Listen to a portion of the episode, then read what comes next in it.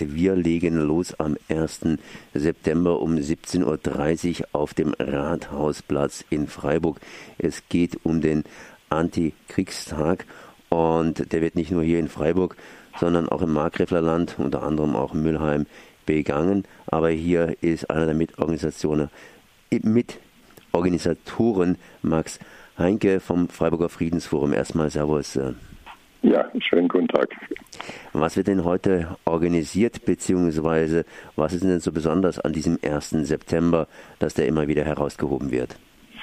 Ja, das ähm, ist, glaube ich, eine gute Frage und die wir uns alle irgendwie stellen müssen angesichts der zunehmenden Bedrohungen und zunehmender Konflikte und Krisen und Kriege in der Welt äh, ist also der Antikriegskart wie geschaffen, ja, ähm, der traditionell ja immer seit Jahren begangen wird. Und ähm, wir haben genügend Grund, äh, uns dagegen zu wehren und aufzulehnen mit den äh, Plänen für neue Rüstungen ja, und neuen Interventionen oder jetzt auch im Zusammenhang mit den Flüchtlingen, äh, deren ähm, Zugang nach Europa versperrt werden soll, endgültig und die Außengrenze künftig Europas in Afrika liegen wird, ja, wie jetzt die neuesten Pläne aussehen.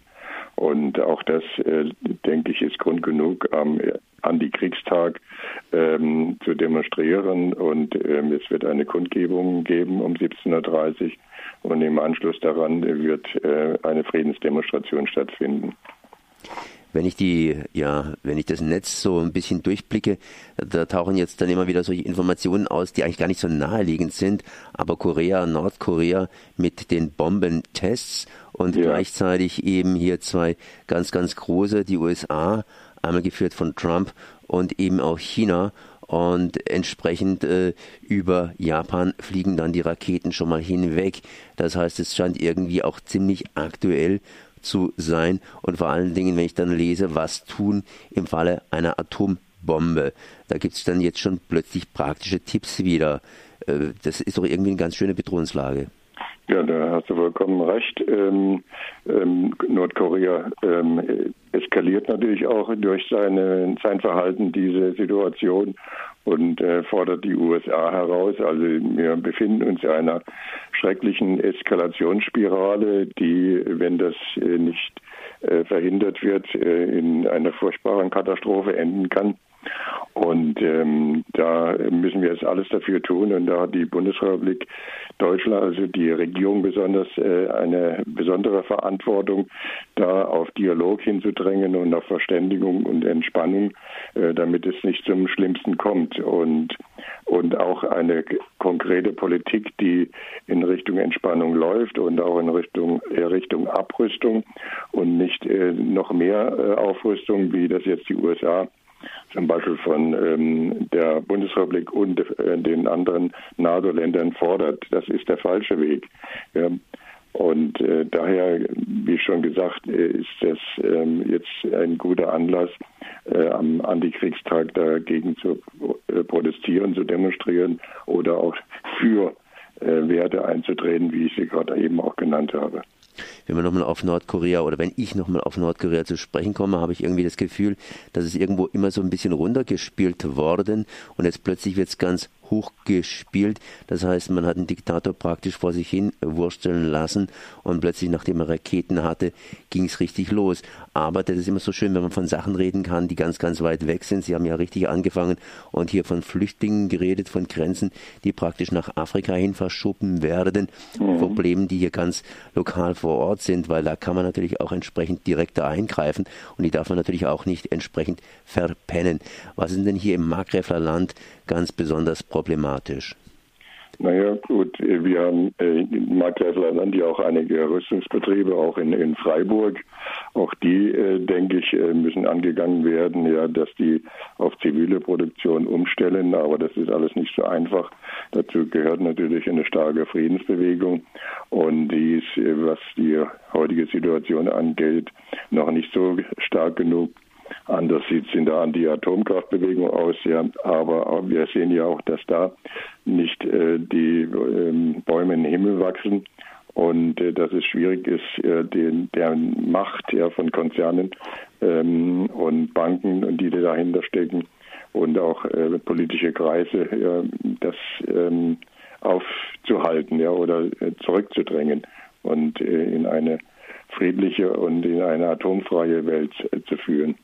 Und da denke ich, haben auch in der Vergangenheit ähm, der langen Geschichte mit den Atomwaffen und der Atomkraft ähm, die Atommächte in einer gewissen Weise auch versagt, äh, statt, äh, wie das äh, der Atomwaffensperrvertrag verlangt, ähm, auch in atomarer Abrüstung äh, politisch tätig zu werden, ist das Gegenteil eingetreten. Also statt Abrüstung, Atomabrüstung wird heute die Modernisierung der Atomwaffen angestrebt mit vielen hunderte Milliarden äh, Dollars oder Euros, ja. Und das ist nicht der Weg, der zu Entspannung führt, ja. Und das Ergebnis haben wir jetzt, dass wieder ein neues Land wie Nordkorea Atomwaffen hat und auch entsprechend jetzt mit sich mit den äh, Trägerraketen ja, ähm, beschäftigt und äh, diese produziert.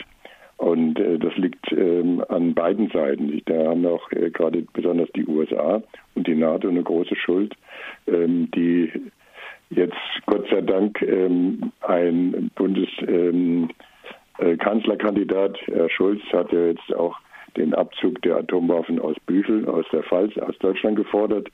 Endlich mal einer, der da Klartext redet, aber wie es so schön heißt, ähm, die Botschaft höre ich wohl, allein mir fehlt der Glaube. Ähm, eine christliche Politik ähm, zusammen mit einer sozialdemokratischen Politik, die humanitäre Werte vertritt, äh, hätte eigentlich schon längst äh, handeln müssen, dass äh, Atomwaffen hier abgezogen werden. Ähm, auch der Beschluss des Bundestages im Jahre 2010 hat das ja gefordert, aber die Regierung handelt nicht nach den Willen der Bevölkerung oder des Parlaments, sondern nach eigenen Gesetzen. Und christliche Werte ist eine Sache und ähm, Politik ist eine andere Sache, die haben da andere Gesetzmäßigkeiten und die sich äh, widersprechen. Wenn Sie das gerade ansprechen, 24 Tage später ist ja die Wahl, die Bundestagswahl, also das heißt nach dem 1. September natürlich. Ja. Und äh, da wird ja wohl nur zwei Kandidaten gewählt, entweder Angela oder die Merkel. Und äh, ja, jetzt natürlich nicht direkt, aber wie verhalten sich eigentlich die Parteien momentan so in Richtung Frieden beziehungsweise Armee, Bewaffnung und so weiter? Sind Sie damit zufrieden, wie das Thema behandelt wird? Also die ich äh, merke oder sehe höre, dass die Parteien da jetzt auch etwas sensibler sind ja, in dieser Frage. Aber ich denke, das ist eigentlich nur so eine Zeitgeist, der, der im Moment äh, wegen der Bundestagswahl läuft. Aber wenn es nachher wieder äh, ans Regieren geht, ja, dann gelten, wie ich schon gesagt habe, andere Gesetze. Ähm, dann wird einfach wieder wie bisher, wie gehabt, weitergemacht. Ja, und es ändert sich nicht viel. Ich denke, äh, dass dazu nur eine starke Friedensbewegung, die auch auf die Straße geht und ähm, die Forderungen erhebt, wie wir sie ja jetzt auch in unserer, ähm, unserem Aufruf ähm, äh, beschrieben haben, also zum Beispiel Abzug der Bundeswehr aus allen Auslandseinsätzen, Reduzierung des Rüstungsetats zugunsten von sozialen Bildung, Gesundheit, Wohnen, Stopp der Rüstungsexporte und Rüstungskonzerne durch Rüstungskonzerne, keine Vergabe von Lizenzen zum Bau von Waffen, Rüstungsgütern und so weiter.